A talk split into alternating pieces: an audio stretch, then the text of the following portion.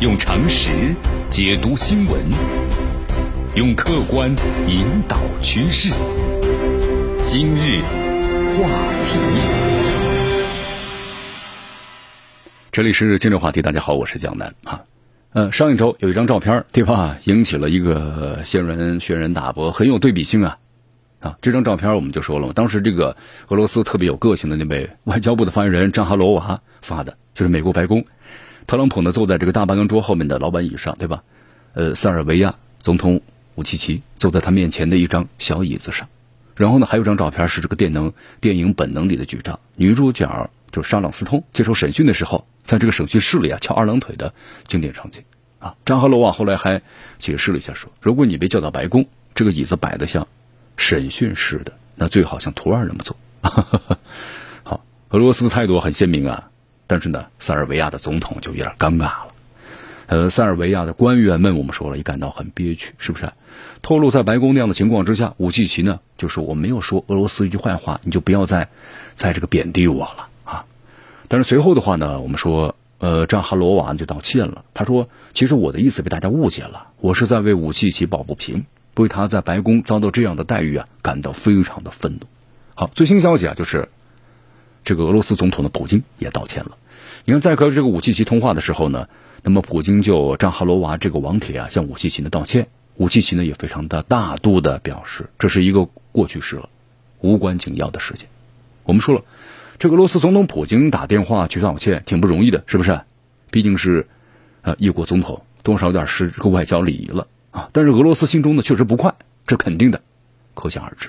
毕竟啊，塞尔维亚呢，那是跟着这个俄罗斯，是自己的小兄弟。那么在这个白宫这样的表现，你说这个俄罗斯人会怎么看呢？那肯定不舒服啊！不仅俄罗斯不满，是不是？欧盟也不高兴啊！塞尔维亚、科索沃，你们经济正常化就经济正常化了，还签什么这个耶路撒冷条款干什么呢？你看，根据这个特朗普撮合的这个协议啊，最后还临时加了一条。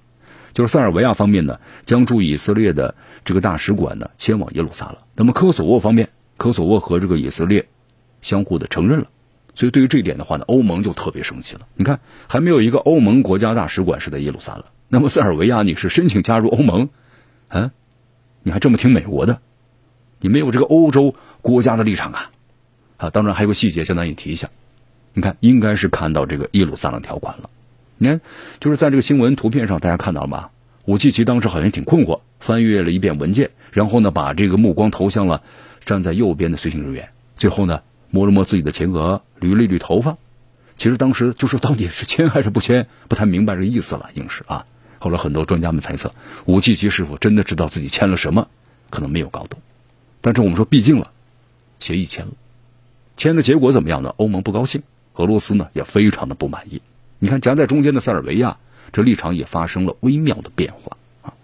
你看之后的话，这个以色列耶路撒冷报呢就报道了，说塞尔维亚态度很明确，如果以色列承认科索沃是一个国家，那么塞尔维亚就不会把使馆搬去耶路撒冷，而且呢，这将损害塞尔维亚呢和以色列本应是亲密的关系，情况呢会完全不同，就这么简单。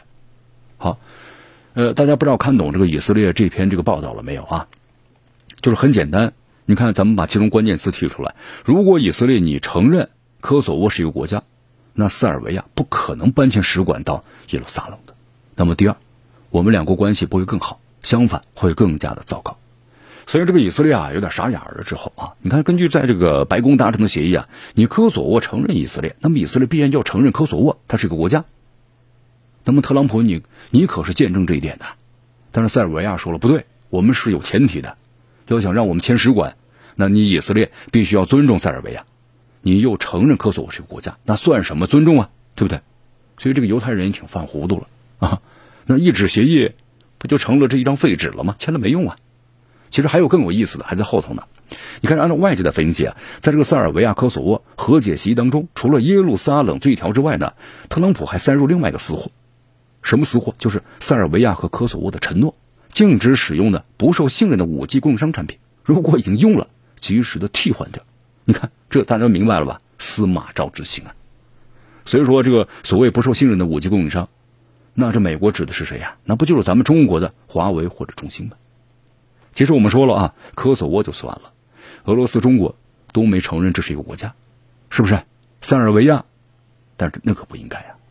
你看今年上半年的时候，中国其实向塞尔维亚呢伸出援助之手，大家还记得当时吧？武契奇亲自到机场的迎接这个医疗物资，这一幕感动了咱们很多很多的中国人。武契奇在现场呢还亲吻了五星红旗，是吧？然后把这个塞尔维亚的国旗和五星红旗呢系在了一起。但是你现在去了一趟白宫，就这样承诺了吗？别急啊，其实塞尔维亚呢还是有话说的。你看，根据这个中国驻塞尔维亚大使馆的消息啊，在九月十一号的时候，武契奇呢会见了陈波大使，然后通报华盛顿的会晤，包括呢对布鲁塞尔的有关这个对话的情况，然后就双边的一些发展关系啊，交换了一些意见。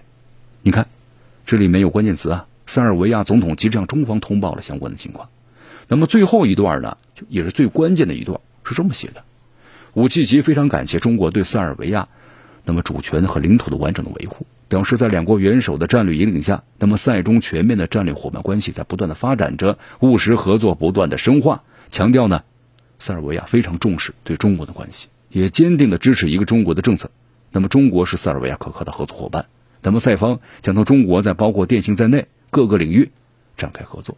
对吧？你看，大家看看最后一句，塞方将同中国在包括电信在内的各方面展开合作。你看各个领域展开合作呀，但特意呢只突出一个，包括电信在内。你看这就是外交艺术，这也就是说呀，和美国对吧？美国总统特朗普签呃督促之下签署的那个武器条款，那又成了废纸一张了，是不是？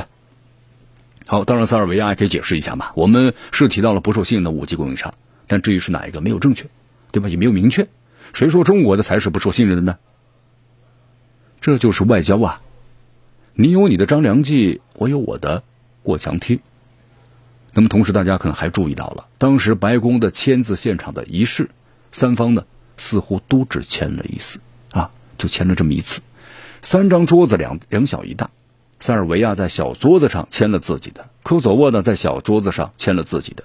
那么特朗普呢是在这个大桌子上签了自己的，结果最后大家才是不是才知道啊？因为涉及到以色列的部分，这个塞尔维亚和科索沃呀签的还真不一样。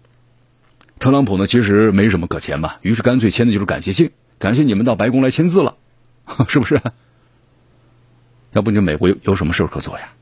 其实我们说了，按照历史性的协议啊，就是文本呢还不一样。更重要的是，大家还不是在一张纸上签名。因为按照国际惯例，这样的协议根本就没有什么法律效力。所以说，你看几天之后啊，这一切就露出原形了，是不是？塞尔维亚果然还是塞尔维亚，是吧？